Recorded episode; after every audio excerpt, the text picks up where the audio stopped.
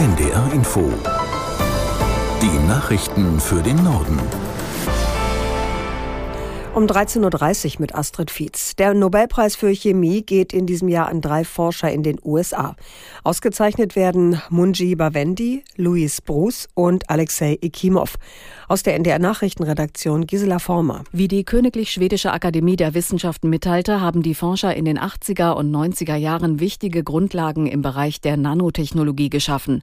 Konkret geht es um die Entdeckung und Entwicklung sogenannter Quantenpunkte, die auch als künstliche Atome bezeichnet werden. Quantenpunkte werden unter anderem in modernen Bildschirmen, LED-Lampen und auch in der Tumorchirurgie verwendet. Da Quantenpunkte winzig klein sind und einzigartige physikalische Eigenschaften haben, sind sie auch für den Einsatz in der sogenannten Optoelektronik interessant, beispielsweise in Displays, Photovoltaikanlagen und Quantencomputern. Die renommierteste Auszeichnung für Chemiker ist in diesem Jahr mit umgerechnet 950.000 Euro dotiert. Die feierliche Übergabe der Preise findet traditionsgemäß am 10. Dezember statt, dem Todestag des Stifters Alfred Nobel. Nach dem schweren Busunglück in Venedig ist die Unfallursache weiter unklar.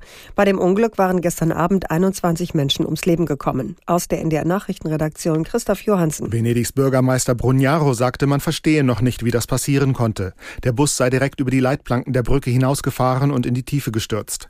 Die Staatsanwaltschaft hat inzwischen Ermittlungen eingeleitet. Aufschluss erhoffen sich die Behörden durch die Bilder von Überwachungskameras. Spekuliert wird unter anderem, dass der Fahrer wegen eines plötzlichen Schwächeanfalls die Kontrolle über den Bus verloren haben könnte. Auch andere Möglichkeiten werden aber nicht ausgeschlossen.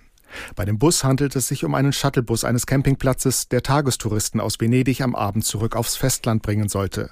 Das Fahrzeug stürzte von einer Brücke etwa 15 Meter in die Tiefe und fing sofort Feuer. Die jährlichen Zahlungen der Bundesregierung an private Seenotretter stoßen auch in der Regierungskoalition auf Kritik. Der FDP-Fraktionsvorsitzende Dürr sagte dem Sender NTV, es müsse das Ziel sein, nicht mehr private Organisationen zu unterstützen.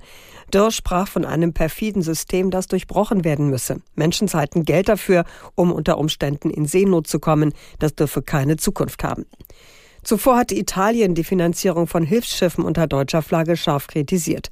Ministerpräsidentin Meloni sagte, Länder wie Deutschland sollten dann auch die geretteten Flüchtlinge aufnehmen. Das Landeskriminalamt Niedersachsen warnt vor immer mehr digitalen Angriffen auf Unternehmen. Vor allem mittelständische Firmen seien akut bedroht. Der Schaden durch Cyberattacken liegt laut Branchenverband Bitkom bei mehr als 200 Milliarden Euro jährlich. Aus Hannover Angelika Henkel. Das Problem ist, dass es jeden treffen kann. Man hört ja von großen Namen, von Conti oder auch mittelständischen Unternehmen. Aber, so sagt es der Präsident des Landeskriminalamtes Frido de Vries, bedroht sind gerade auch kleine Firmen, die nicht viel ihre IT-Sicherheit investieren.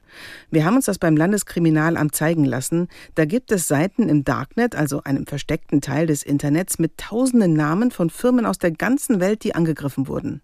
Die Firmen, die das Lösegeld nicht zahlen, riskieren, dass geheimste Firmendaten ins Internet gestellt werden. Das Bundeskabinett hat dem Klimaschutzprogramm von Bundeswirtschaftsminister Habeck zugestimmt. Das Programm ist der operative Teil des Klimaschutzgesetzes, das die rechtlich verbindlichen Klimaziele festschreibt. Es beinhaltet 130 Maßnahmen, wie zum Beispiel den weiteren Ausbau von erneuerbaren Energien. Allerdings steht jetzt schon fest, dass die Klimaziele trotzdem nicht erreicht werden können. Selbst bei Umsetzung aller Maßnahmen würden im Jahr 2030 immer noch rund 200 Millionen Tonnen CO2 zu viel ausgestoßen. Vor dem Landgericht Hildesheim müssen sich seit heute drei Männer verantworten, weil sie Gullideckel auf die Autobahn 7 geworfen haben sollen. Zweien wird unter anderem versuchter Mord in Tateinheit mit gefährlicher Körperverletzung vorgeworfen. Der dritte ist wegen Beihilfe angeklagt. Aus Hildesheim, Marie Gottschalk. Die beiden jungen Männer, die momentan in der Jugendanstalt Hameln in U-Haft sitzen, kamen mit Aktenordnern vorm Gesicht in den Gerichtssaal. Beim Verlesen der Anklageschrift war der Blick die ganze Zeit starr auf den Tisch vor ihnen gerichtet. Der dritte Angeklagte, der wegen wegen Beihilfe vor Gericht steht, kam mit seinem Anwalt und einem Betreuer. Ja, und nach dem Verlesen der Anklage war dann auch direkt schon kurzzeitig Pause, denn der Verteidiger des dritten Angeklagten hat beantragt, die Öffentlichkeit aus dem Verfahren auszuschließen. Unter anderem, weil der Angeklagte in psychiatrischer Behandlung ist und Angst vor der Öffentlichkeit hat. So wurde es hier begründet.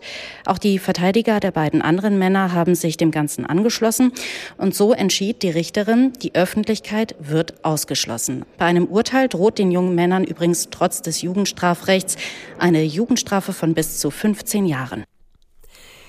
Der Präsident der Türkei Erdogan ist offenbar krank. Türkische Medien berichten, er habe aus gesundheitlichen Gründen alle Termine absagen lassen. Aus Istanbul, Uwe Lüb. Zuletzt war Ende April über Erdogans Gesundheitszustand spekuliert worden, als er ein Fernsehinterview abbrechen musste.